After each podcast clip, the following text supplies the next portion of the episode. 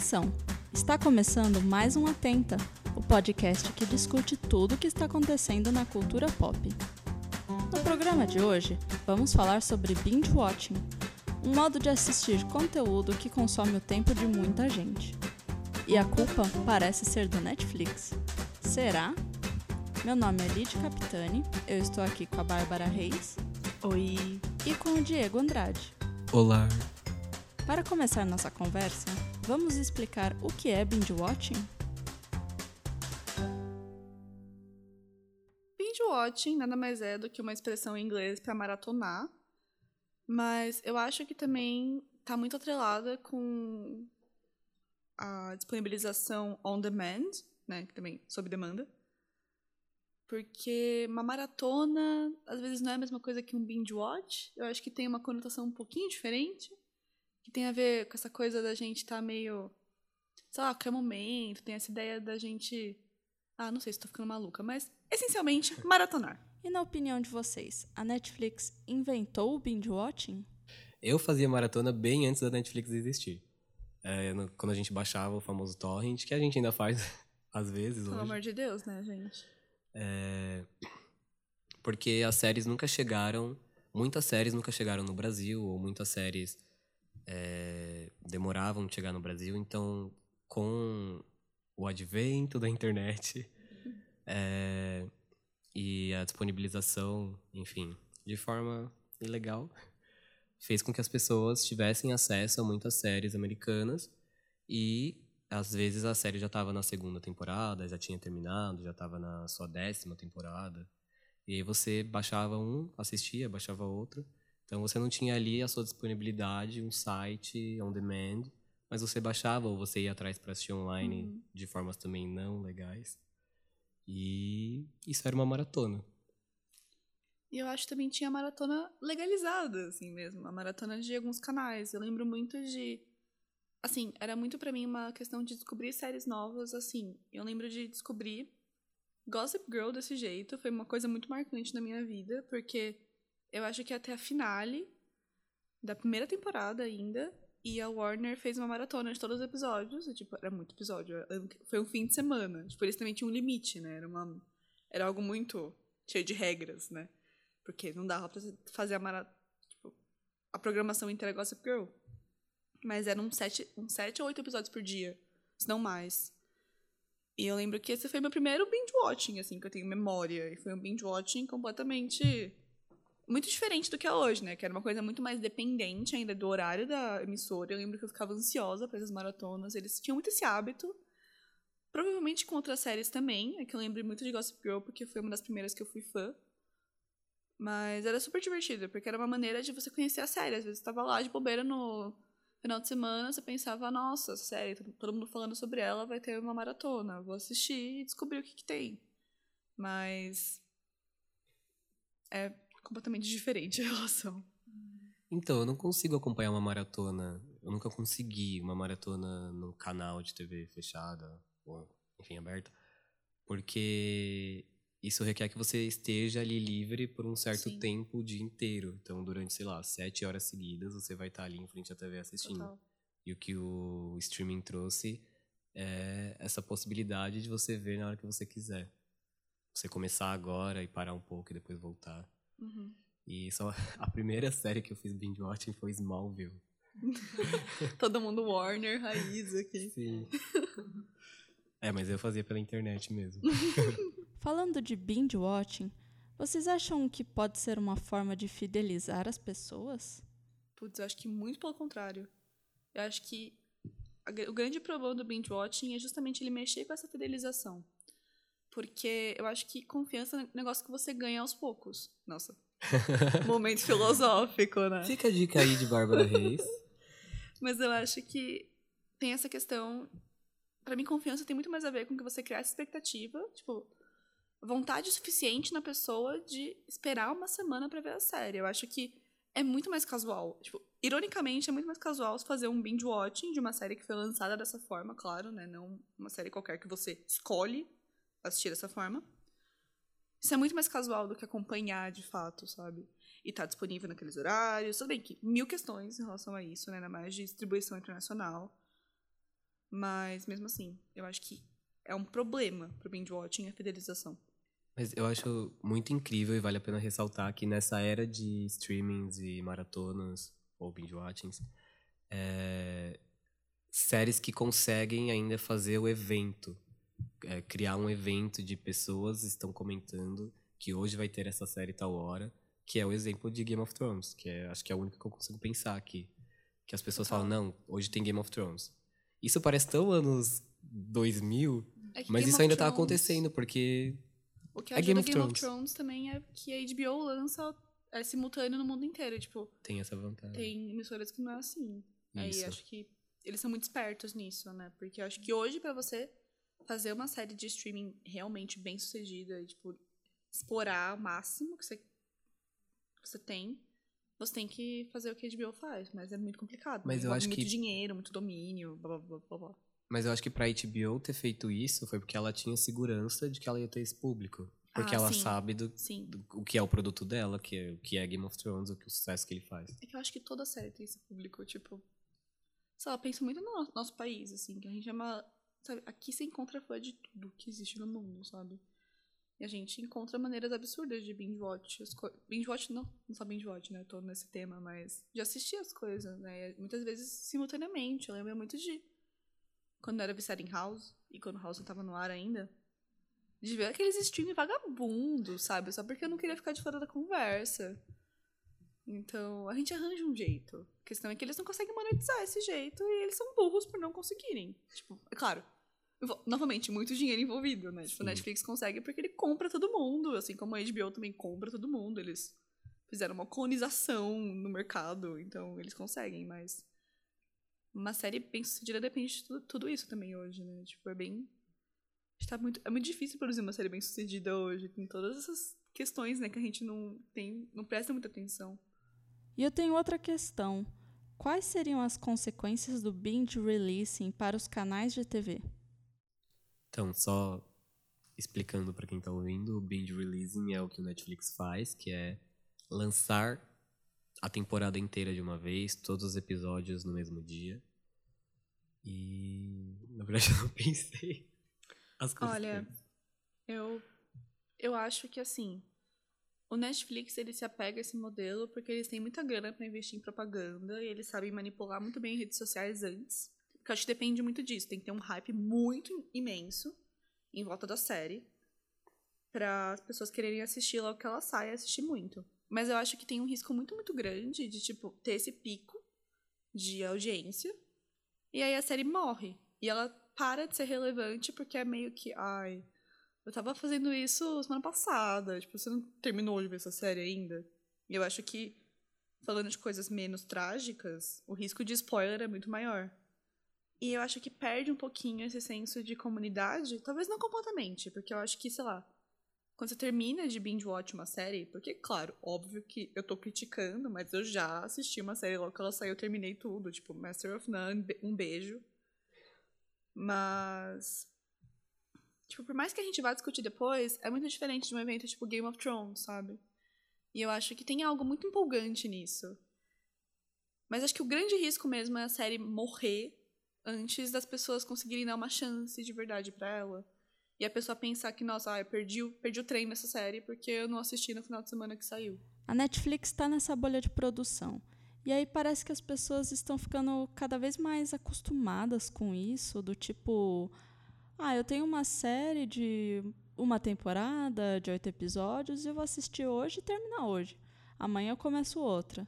E aí os espectadores começam a ter essa relação com assistir série, e aí a TV acaba ficando totalmente de lado, porque ele não quer ficar acompanhando. Ele quer assistir tudo e já ir para a próxima e que é o que a gente estava discutindo no episódio passado, né, sobre a FOMO. É um problema eterno da transmissão de séries. Que a audiência vai caindo e, sei lá, ela volta a ficar mais alta no final. Então. Ah, eu acho que tinham mais desafios pra fidelizar. Assim, nesse sentido, assim. Eu acho que é uma fidelidade muito mais superficial que o binge watching promove. Mas pelo menos a pessoa meio que, meio que garante que quem começa termina. Mas ao mesmo tempo eu acho que não garante que quem começa vai ver outra temporada. Tipo, eu acho que o tempo às vezes é bom para um apego emocional para personagens, principalmente. E aí entra um pouco no lance das séries do Netflix, como o Diego fala bastante fora desse podcast, que elas são muito menos sobre personagens, muito mais sobre história. Sim. E eu acho que tem a ver um pouco com isso, né? O binge watching não deixa muito espaço para você ficar apaixonado por personagens de uma forma muito intensa. É, e aí eu, enfim, eu percebo que as séries do Netflix é, tem, não, não aprofundam muito os personagens, com exceção de algumas, Orange is the New Black, House of Cards, as mais antigas, mas as mais novas, é, elas não têm estudo de personagem, não têm um desenvolvimento muito, muito grande. E é, faz sentido isso que você falou, Bárbara. Acho que a única Pensando. que eu pensei que tem desenvolvimento foi justamente The Good Place, que é uma das únicas que é lançada um episódio por semana. E, e não, não, é exatamente é, do Netflix, é, né? Não é exatamente do Netflix, é da NBC, com a que aí depois foi criada essa parceria com o Netflix. E é uma Mas... série que dá muito certo assim, né? Quer dizer, eu não sei, na verdade, o quão certo ela dá em números, porque eu tô numa bolha que todo mundo ama e acha a coisa mais genial do mundo, inclusive eu. É, mas você mas... pode falar que ela dá certo no quesito qualidade, porque é. ela é muito boa. Ela dá certo no quesito qualidade. Eu acho que ela consegue casar, tipo, cliffhangers, né, que é mistério. Os ganchos. Os ganchos no final do episódio com estudo de personagem. Mas isso é um assunto para outro podcast. Mas o que é assunto para esse que eu pensei e que tem a ver com, com o jeito Netflix de fazer séries que eu venho observando e que tem relação com a, o, o ato de maratonar ou binge watching é que eu sinto que muitas séries do Netflix parece ter uma fórmula que é são episódios arrastados, onde nada acontece, as situações não se desenvolvem, não, não, os personagens não saem de um, de um ponto para outro. Fica realmente uma, um filler, digamos assim, um enche-linguiça. E aí, nos cinco últimos minutos do episódio, acontece algo que você fica. Eu preciso ver o próximo episódio. E aí parece que é uma fórmula para te segurar para para ficar ali assistindo essa série, para não desistir dela. Exemplos que eu percebi que fizeram muito isso, a segunda temporada de Sense8, e tanto que eu larguei e não consegui terminar. E a segunda temporada de Stranger Things. Eu percebi um pouco disso. É, não acontecia nada no episódio, e aí chegava nos minutos finais, algo extremamente. Ah, acontecia e você queria uhum. ver o uhum. próximo. Enfim, devem ter outros exemplos, mas que eu consegui pensar agora são esses dois e que é algo que me incomoda muito. É que eu não sei se é algo exclusivo da Netflix. Talvez esse lance de, tipo, condensarem no final do episódio. Porque eu acho que filler tem toda. Tipo, eu, sei lá, penso. Tem muitos fillers todas as temporadas de tudo. Mas acho que essa coisa particular, tipo... É que eu acho que a Netflix abusa disso. Ah, sim. Sim. E justamente pensando no nesse, nesse propósito de fazer você ficar ali, fazer você não largar. Realmente, todas as séries do mundo têm ganchos, cliffhangers, uhum. mas a questão é, aquele cliffhanger tem um propósito? Uhum. Ou ele tá ali apenas por esse mero propósito de te segurar, o que eu acho horrível. Sim. E tem todo aquele lance, né? Que tem um texto muito bom da, da Vulture, uhum. que fala sobre esse modelo, né? Que o Netflix meio que instaurou, né? Porque foi o grande serviço de streaming que liderou todos os outros e blá blá blá. E de como o binge watching para eles é muito mais sobre conseguir informações sobre os hábitos do consumidor do que qualquer outra coisa. Porque ele entende, tipo, quais séries. É, são vistas mais rápido pela pessoa, o que. Qual é o perfil dela de série, né? Porque eu acho que também cada pessoa tem um gosto, claro, né? E às vezes meio que um estilo de série, nem necessariamente um tema, mas um estilo que deixa ele mais engajado. E é muito doido, né? Pensar que o Netflix ele pensa muito desse jeito macro, que não é exatamente tipo, ah, qual série, não apenas só, né? Apenas só não é só a questão de qual série tem mais audiência, mas também que tipo de comportamento essa série causa no consumidor. E isso é muito maluco, né? Acho que o Netflix ele casa muito essa coisa do showbiz com a big data de um jeito muito doido. E a gente não para pra pensar muito nisso, né? Mas é meio assustador. É, nesse texto da Vulture, eles também falam assim que quanto mais conteúdo, mais novos inscritos e os inscritos existentes passam mais horas assistindo, o que permite a Netflix coletar mais dados sobre os seus hábitos. O que permite também construir uma grade de programação a partir desses hábitos macro e aí ir, ir atrás de novas séries ou criar séries originais partindo desses hábitos já recolhidos, né, já traçados. Não, eu queria fazer um parênteses que no meio dessa busca de repertório sobre binge watching, eu encontrei um texto sobre uma série que eu gosto muito, uma série recente da BBC America, que é Killing Eve, ficou famosinha, né, série investigativa com a Sandra Oh, para os amantes de Grey's Anatomy, blá blá blá. E Saudades, inclusive. E foi um caso muito atípico, tipo, foi uma série que quebrou muitos paradigmas em narrativa, mas também em impacto. Porque foi a primeira série em muitos anos de televisão, principalmente pós-streaming, que a audiência foi aumentando na medida que os episódios corriam. Tipo, foi uma série que se beneficiou muito de propaganda orgânica. E é muito doido, tipo, todo mundo ficou super feliz com isso, né? Tipo, nossa, um novo futuro para séries transmitidas de uma forma tradicional. Mas o que eu achei interessante é que nesse texto que falava sobre como eles são um ponto fora da curva, falava também que uma coisa que foi pensada desde o começo foi a contratação de uma social media manager, que era a mesma responsável por Orph Orphan Black, que era uma pessoa que foi capaz de meio que canalizar o fandom, a produção, né, tipo, e dar força a isso e criar um buzz que pareceu tão natural que as pessoas, não sei, elas confiavam mais, né? Tem muito essa questão hoje na no mundo da cultura em geral, que a gente confia mais nas indicações de amigos do que necessariamente na opinião de críticos.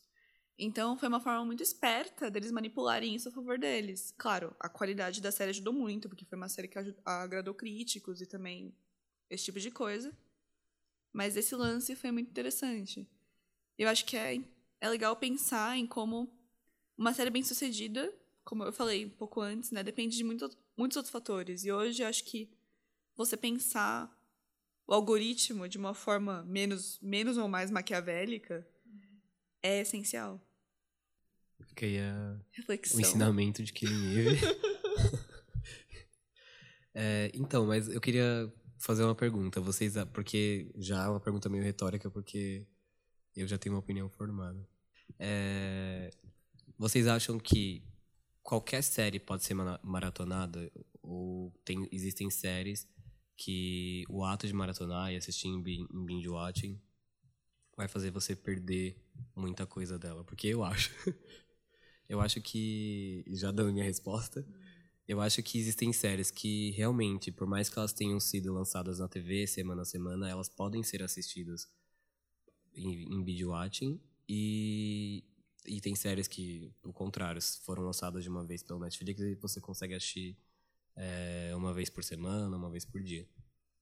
Mas tem séries que, seja da TV ou seja da, do Netflix, é, elas não foram. Você perde muito assistindo tudo de uma vez. Tem muitos detalhes que são assim imprescindíveis para a história ou, ou mesmo para sua apreciação daquilo é, que você acaba perdendo quando você assiste tudo de uma vez. Um exemplo é The, The Leftovers, uma série da HBO que eu amo e que foi super esnobada nas premiações aí. e aquilo é lindo, aquilo é literatura pura na tela da sua TV. Tem, não é uma série que você só vai sentar ali e assistir e vai entender tudo. Não, é uma série que tem muitos detalhes, muitas referências, que enfim, você pode ir atrás, você pode pegar elas só assistindo, mas que eu acho que quando você tem essa pausa, você assiste uma vez por semana, você assiste um por dia, você consome melhor, você absorve melhor aquele aquela série, aquele produto. E quando você assiste tudo de uma vez, você acaba perdendo muita coisa. Vocês concordam? Eu acho que é uma coisa que varia muito de pessoa para pessoa. Que eu acho que, assim, tem duas coisas, né? Tem a questão do consumidor casual e o consumidor que é dedicado. Uhum. Eu acho que uma pessoa que também, sei lá, no final de um binge não procura discutir aquela série, sei lá, vários textos, textos sobre isso, não é uma pessoa que procuraria se fosse semana a semana. Não é a gente. Não é a gente. Não é a gente doida. Mas também tem a questão de que acho que pessoas diferentes aturam coisas diferentes. O que eu acho que é um problema é que muita gente não se conhece o suficiente para saber a hora de parar. Exato. Porque assim, às vezes você quer muito ver aquela série, mas você não tá mais apre aprendendo nada. Nossa, obrigado por essa dica, porque eu preciso.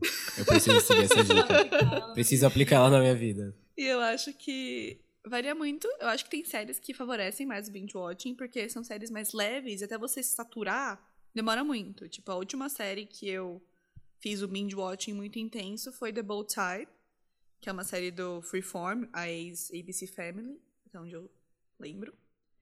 E é uma série muito levinha, aquela vibe de rom-com. Então você vai assistindo e você quer mais, você só quer mais, quer mais, quer mais. Não é nem uma questão de ter grandes ganchos, é só. E também tem uma questão de afeto a personagem, eu acho.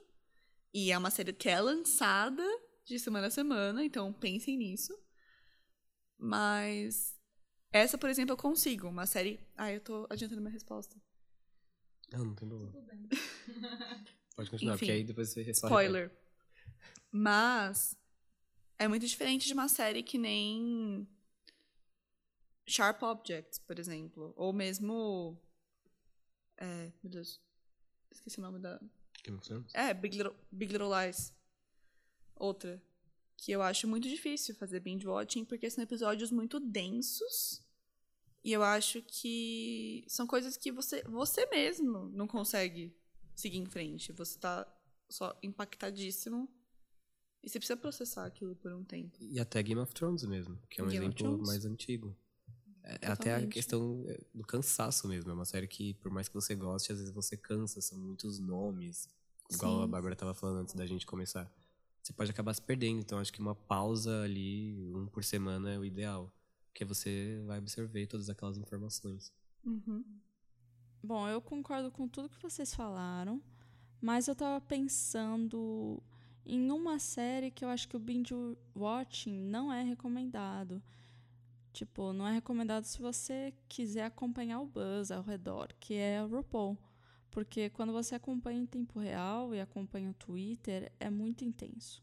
Então, quando você faz um binge watching de RuPaul ou outros reality shows, você perde muito disso, de ter essa interação com os outros fãs e ficar ponderando. E é engraçado porque isso é a cultura do reality show. Que é Total. realmente um episódio periódico, ou por semana, ou por dia, enfim. Mas que você vai ver aquilo e comentar com as pessoas e criar expectativas. Para, ai, quem vai sair, quem, quem vai votar em quem, sei lá. Mas acho que mesmo agora- falando. Ah, perdão. Não, tudo bem, mas ah, é engraçado que a Netflix agora tá lançando, lançou Queer Eye, que é um reality show, mas todos os episódios de uma vez. Muito engraçado. E pra mim não faz muito sentido assistir em maratona um Mas reality eu acho show. que Queer Eye É funciona. porque é, é quase antológico, né? Reality show antológico. Reality show antológico. Categorias Mas, novas. mas, é, mas faz sentido. É porque é tudo muito fechado, né? É. Tipo. É tudo fechadinho em si, cada episódio, né? Acho que o binge watching de Queer Eye, esse reality show em específico, você acaba criando esse contato com os personagens. Os personagens, entre aspas, acabam sendo às vezes. A gente sabe que reality não é totalmente Sim. reality. Mas eu acho que falando de ficção, eu acho que o Binge ele acaba com uma cultura de fandom que é muito antiga e é muito, tipo, é, valiosa, de certo modo, que é o fandom especulativo, né? E é o fandom que gera fanfic, é o fandom que gera um monte de coisa. Então, é muito maluco, porque desde que fandom existe, né? Tem toda essa batalha de alguns criadores, porque eles não suportam que outras pessoas projetem coisa na série deles. Alô, Jorge Lucas. Chato. Então, eu acho que tem esse problema, sabe? Não só uma questão de fanfic, mas, por exemplo, é, Twin Peaks, na época que tava no ar, o, o fórum era uma coisa maluca, que todo mundo tava tentando descobrir como a Laura Palmer morreu. Era um maluquice. É o tipo de atividade que é muito enriquecedora, eu acho que é o que faz do fandom uma atividade coletiva e social. é uma coisa que se perde. Eu acho que aí entra um pouco naquele discurso meio batido, mas que tem um fundo de verdade, que é de isolamento. Eu acho que o binge watching ele representa esse isolamento não porque a pessoa fica em casa, fechada, vendo série necessariamente, mas porque se perde um pouco dessa experiência de comunidade de fã mesmo. Mesmo que fosse só virtual. Isso é uma coisa que eu acho triste que se perda. Mas isso existe de temporada para temporada só. Também, mas é menos. que são lançadas de uma vez. Menos intenso. Ainda mais quando são mistérios, né? Uma série de mistério que é uma temporada inteira. Tipo. Meu, um exemplo que eu acho que foi uma série que se beneficiou de não ser binge released, que foi Riverdale. Spoilers, mas na segunda temporada de Riverdale tem um mistério que eles meio que resolvem na metade da temporada. E ninguém comprou aquela solução, porque ela era idiota. E existia uma teoria muito mais forte no fandom, que fazia muito mais sentido, era muito mais interessante, que o assassino era, spoiler, spoiler, spoiler, o pai da Beth. E eles voltaram atrás. Tipo, não sabemos, foi planejado desde o começo, mas eu fiquei com uma pulga atrás da orelha. Eu fiz, gente, certeza que eles viram que a teoria do fandom era melhor que a, de a deles, roubaram e falaram que era o plano desde o começo. Então, assim, genial, impossível numa época de binge watching. Então, mas eu acho que de certa forma, e aí a gente abriria para outra discussão aqui, mas não é, não vai ser o caso. É, de certa forma, o lançamento de uma vez, o binge release, ele se beneficia de não ter, é, ele não receber influências externas nas decisões de roteiro, o que às Sim. vezes pode ser bom, ou pode ser ruim. É, então, a relação conturbada de fã, de criador, fã e criador no mundo do Twitter Sim, e etc. Porque aí tem aquela pesquisa de público, ah, o público tá gostando desse casal, não tá gostando desse uhum. casal. E não, o público não tá gostando, mas às vezes faz mais sentido pro roteiro. Eles serem um casal, ou vice-versa.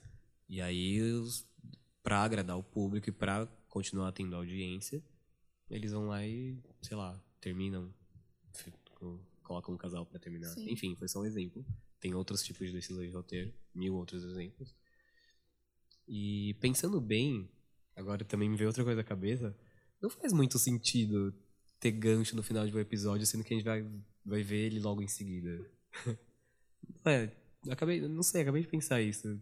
É, acaba sendo meio inútil. pode desistir. Né? É, mas tá ali já. É que, é que a ideia era ter o. Era ter o...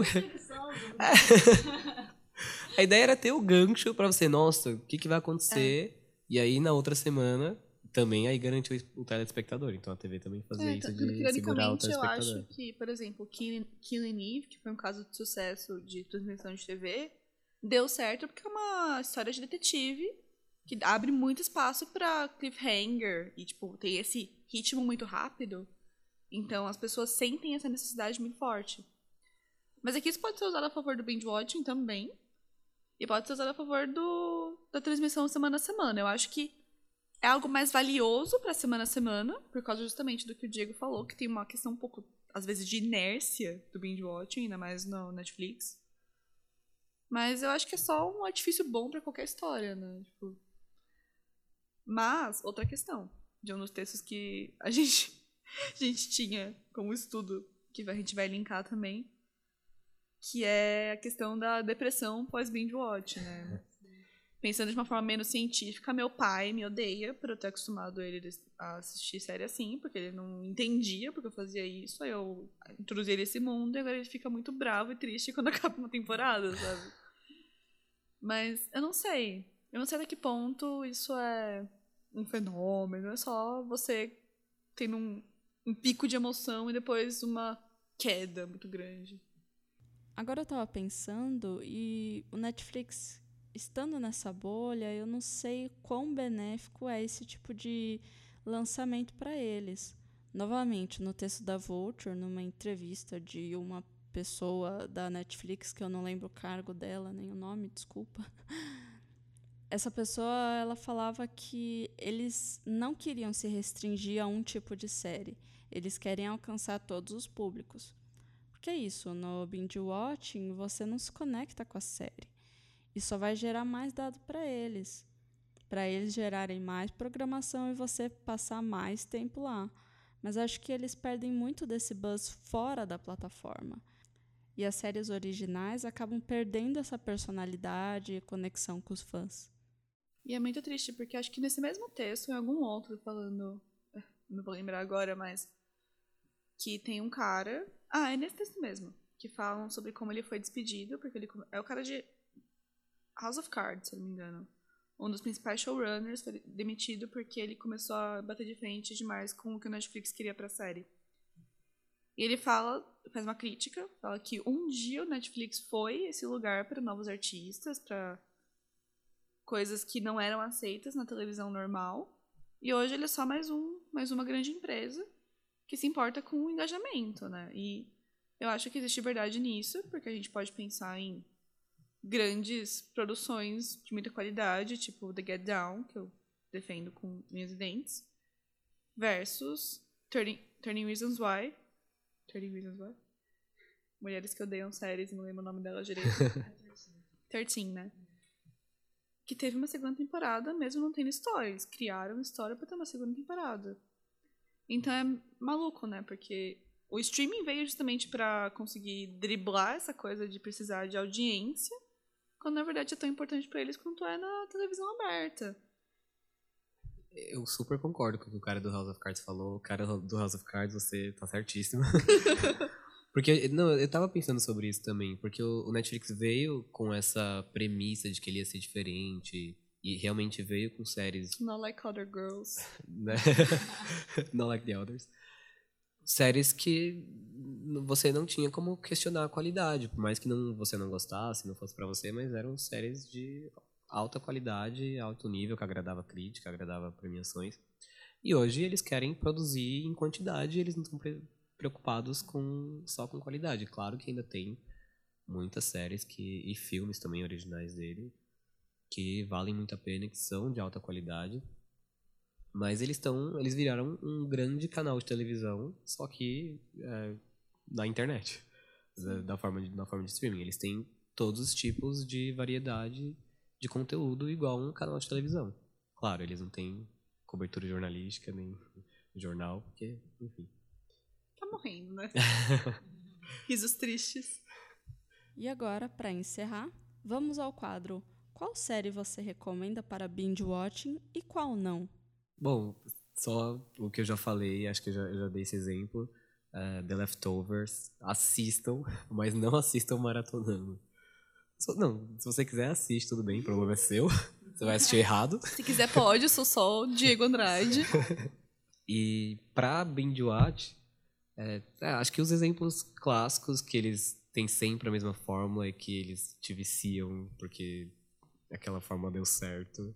Todo episódio é a mesma. Você, sa- você sabe que vai ter aquilo que você gostou de novo e você se entrega pra aquilo. Que é Friends. Eu vou dar uma de comédia e uma de drama, pode? Pode, então. Friends e Grey's Anatomy, até onde ela vale a pena, que é lá pra sua oitava temporada. Eu ainda assisto porque eu sou doido, eu sou um fã doido e eu amo, mas é, não recomendo depois da oitava. Mas então fica aí as duas dicas, Friends e Grey's Anatomy. Dicas né, clássicas. É, eu já dei alguns exemplos, eu acho que eu vou dar uma mudada só porque eu quero, né? Eu quero dar muitos exemplos. Mas acho que indo na linha do Diego, tipo, sei lá, qualquer série que seja de monstro da semana, é uma série boa pra binge watch de drama. Então, Arquivo X, uma série perfeita pra binge watch. É, comédia, no caso, minha comédia favorita, comédia querida na internet, no momento, que é Brooklyn Nine-Nine. Mas é uma série que eu já fiz tanta maratona que eu fico triste agora. Porque mesmo minhas maratonas parecem repetidas. Aí é meio chato. Então, assim, usem com cautela. Vocês acreditam que eu não assisti ainda, eu não comecei ainda, mas eu vou Menina. começar? Sim. E eu acho que pra não maratonar, mas assim, talvez seja o exemplo mais óbvio do mundo, que é Black Mirror, né? Eu acho loucura, por mais que assim, você fica, nossa, que incrível. Mas é muito pesado. E assim, por ser antológico, nem, nem sei se tem o mesmo apelo, né? Então, é um exemplo até meio fraco. Mas é isso. Séries pesadas em geral.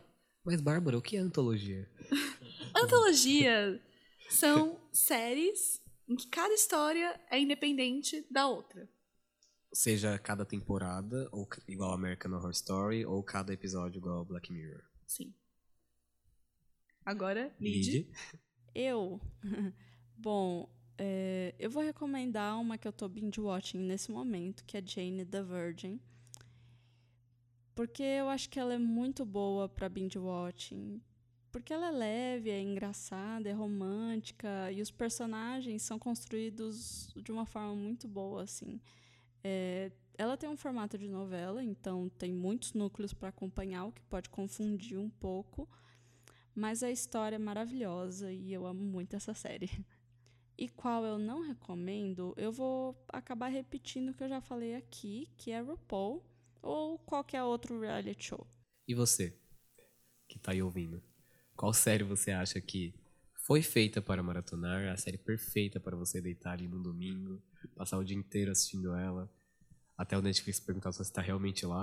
Nossa, eu E odeio qual isso. série você. E qual série você não indica, você acha que vai perder muita coisa assistindo dessa forma? Ou se você acha que a gente é idiota e tá criando uma distinção que é uma mentira. Pode comentar à vontade. O Atenta vai ficando por aqui. Se quiser nos acompanhar fora do programa, você pode nos seguir no Twitter. Eu estou no arroba lidcapitani. É, eu tô no arroba reisbárbara, underline. Eu tô no arroba Andradiego, underline também. E se você tiver alguma questão, dúvida, sugestão, crítica, pode mandar um e-mail pra gente no atentapodcast.gmail.com que teremos o prazer em te responder. Obrigada por ouvir, esperamos que tenha gostado do programa e até a próxima. Tchau! Tchau! Tchau, tchau, até mais.